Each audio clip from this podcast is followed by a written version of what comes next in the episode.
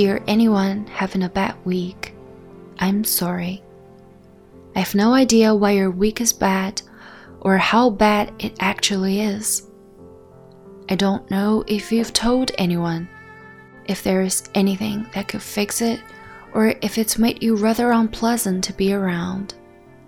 But I do know that I'm sorry that you're hurting, or stressed, or exhausted, or grieving, or frustrated, or depressed, or lonely, or scared, or lost. I thought about writing this letter in a couple of different ways. I thought about writing it about the things that you could do to feel better. Show yourself compassion, go outside and look at the trees, look at a baby photo of yourself. Or I thought about focusing the letter on how the bad weeks can actually be pretty beautiful if you look at them the right way. I almost wrote those letters, and maybe at some point I will. But I think I ended up deciding that I wasn't writing to make anyone feel better. I just want you to feel heard.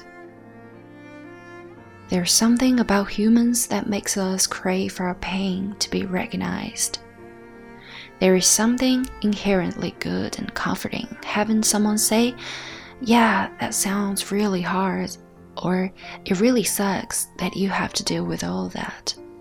But unfortunately, that's not always the direction that society pushes us in. We have been taught that bad days are to be silently borne beneath a bright smile, that expression of pain are uncomfortable.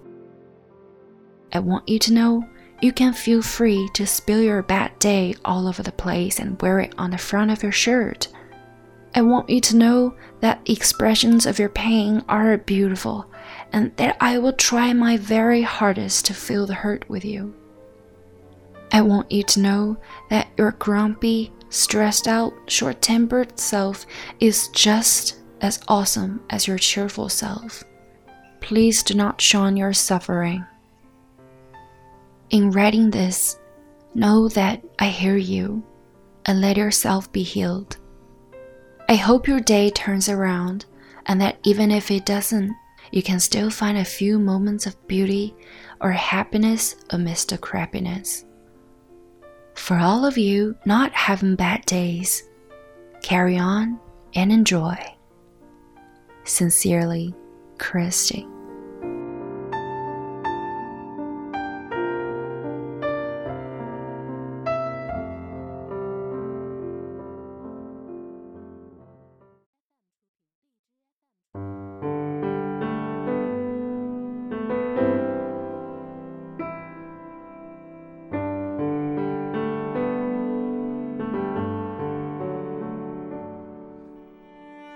亲爱的听众朋友们，你们好！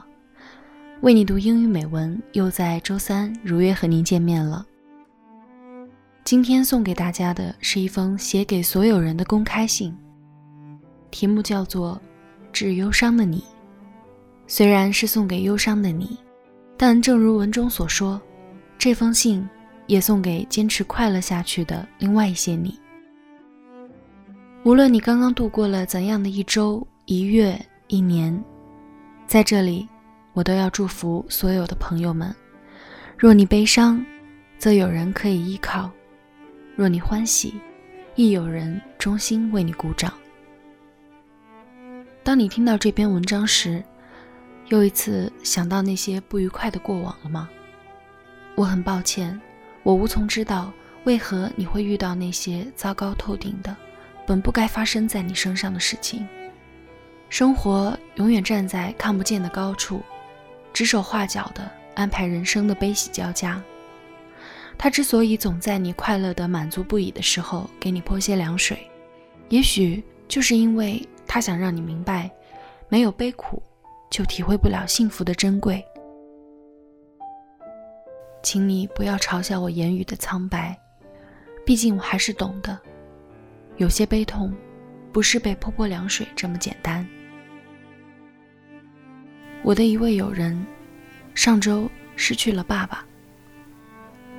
看到他悲痛的样子，我一句话也说不出来，即便是想给他发一条短信，也打不出一个字。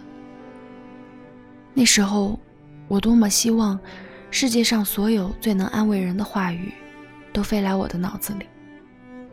可是，直到出殡前的最后一晚，我也只是远远看着站在父亲遗像面前哭泣的他，把所有的话语都变成了眼泪。这一周，一定是他度过的最糟糕的一周吧。我没有对他说一句安慰的话，只想把这篇文章送给他。如果你有在听我说话，我把那天我们两个在等鸡排的时候，你对我说的话再说给你。那个时候，我正因为店员不肯给我切鸡排而生闷气。你看了我一眼，然后哈哈大笑，跟我说：“胖子就要常常笑，笑了才好看。明明是个胖子，还皱着眉头，就很丑。”这篇文章送给我的朋友，也一样送给亲爱的。度过了糟糕一周的你，各种各样的糟糕事情让你变得毫无头绪。我不会说，如果你换一种角度来看待这些事情会更好。相反，我支持你的悲伤。每个人都有权悲伤，但我最多最多只可以给你一周的时间来不顾一切的悲伤。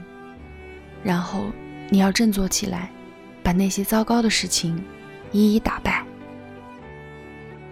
到了那个时候，希望我能再为你写一封信，题目就叫做《致重新找到快乐的你》。听众朋友们，这里是为你读英语美文，今天的节目就到这里，我是肖雨，我们下期再见吧。